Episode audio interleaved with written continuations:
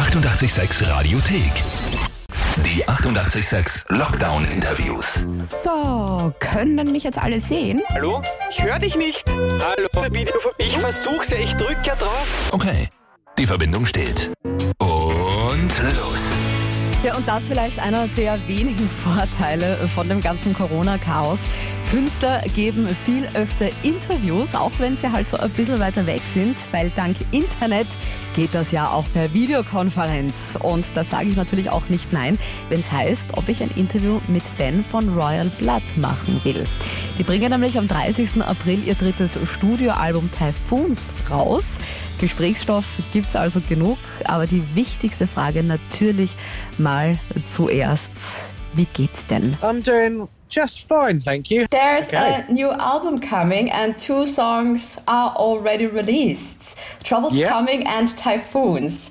And they really, really, really make us wanting more. So, what can we expect from your new album? Well, it comes out on April the 30th and it has 11 songs on it. So you're going to get another nine songs. We've gone in a kind of a more of a dance, disco, rock kind of way with this record, which is a little bit different from our other ones. And yeah, it's just got the the newest Royal Blood songs on this record.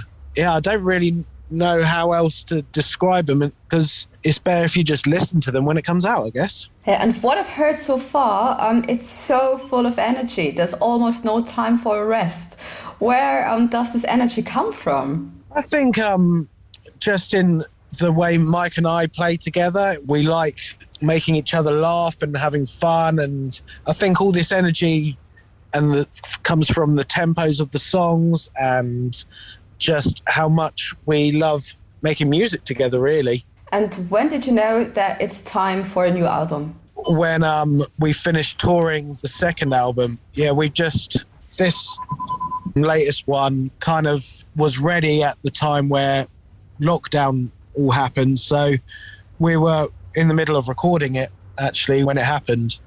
But the process of us touring and then releasing albums and recording albums kind of just comes one after another, really. And how did you work on Typhoons? Because you just said there was a process going on when the pandemic happened. Um, well, we had a, a record that we were in recording in March, and then we had to go into lockdown, so we had to abandon the studio and just kind of live in a, like go back to our houses and and during that time we wrote another three three or four songs which then when we were allowed to go back into the studio when it was safe to totally changed the album and typhoons was actually one of those songs that was written during the lockdown Ja, und bevor das Interview weitergeht, gibt's den Song auch jetzt. Royal Blood mit Typhoons.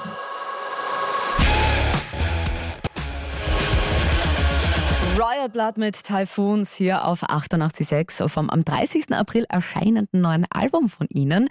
Und der Ben hat ja vorhin auch schon gesagt, der Song Typhoons ist während des Lockdowns im März im letzten Jahr entstanden. Und da natürlich auch die Frage so ein bisschen naheliegend, wie sehr sich das Thema Corona bei den Songlyrics des neuen Albums ja doch so vielleicht auch eingeschlichen hat. Did the pandemic influence the lyrics, or did you try not to make a pandemic, let's call it pandemic album? we didn't want to make something that would remind us of, of this really.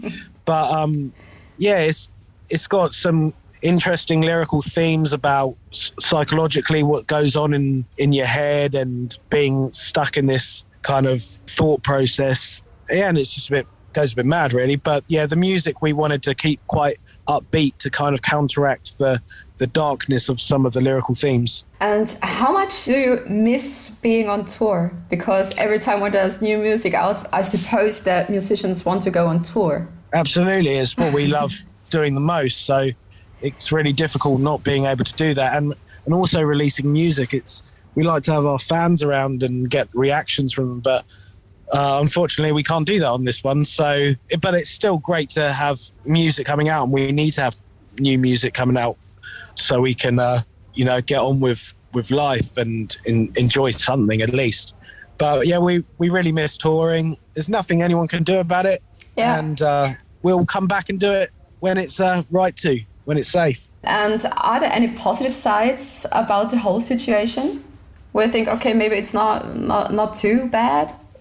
Well, I think all in all, it's it's not great, but there's nothing you can really do apart from stay at home and try and get on with things. Because we just want everyone just wants this to be over now, mm-hmm. and there's no fun in in staying here and not seeing people. So the positives for for us is that we got some music coming out and hopefully we can see the the light at the end of the tunnel with this all wrapping up and and being able to play shows and and get out the house. What else are you looking forward to in 2021? Uh, I'm looking forward to the the summer, and I, you know, I live by the beach, and so it's, it gets nice down here. Um, I'm looking forward to seeing my family and friends again, if that can happen. And obviously, I'm really looking forward to this new album coming out and hearing what people think about it. Und das, was man ja bis jetzt schon gehört hat, das macht auf jeden Fall Lust auf mehr.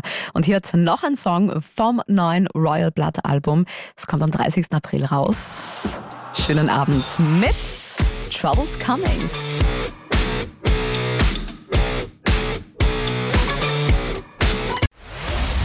Die 886 Radiothek.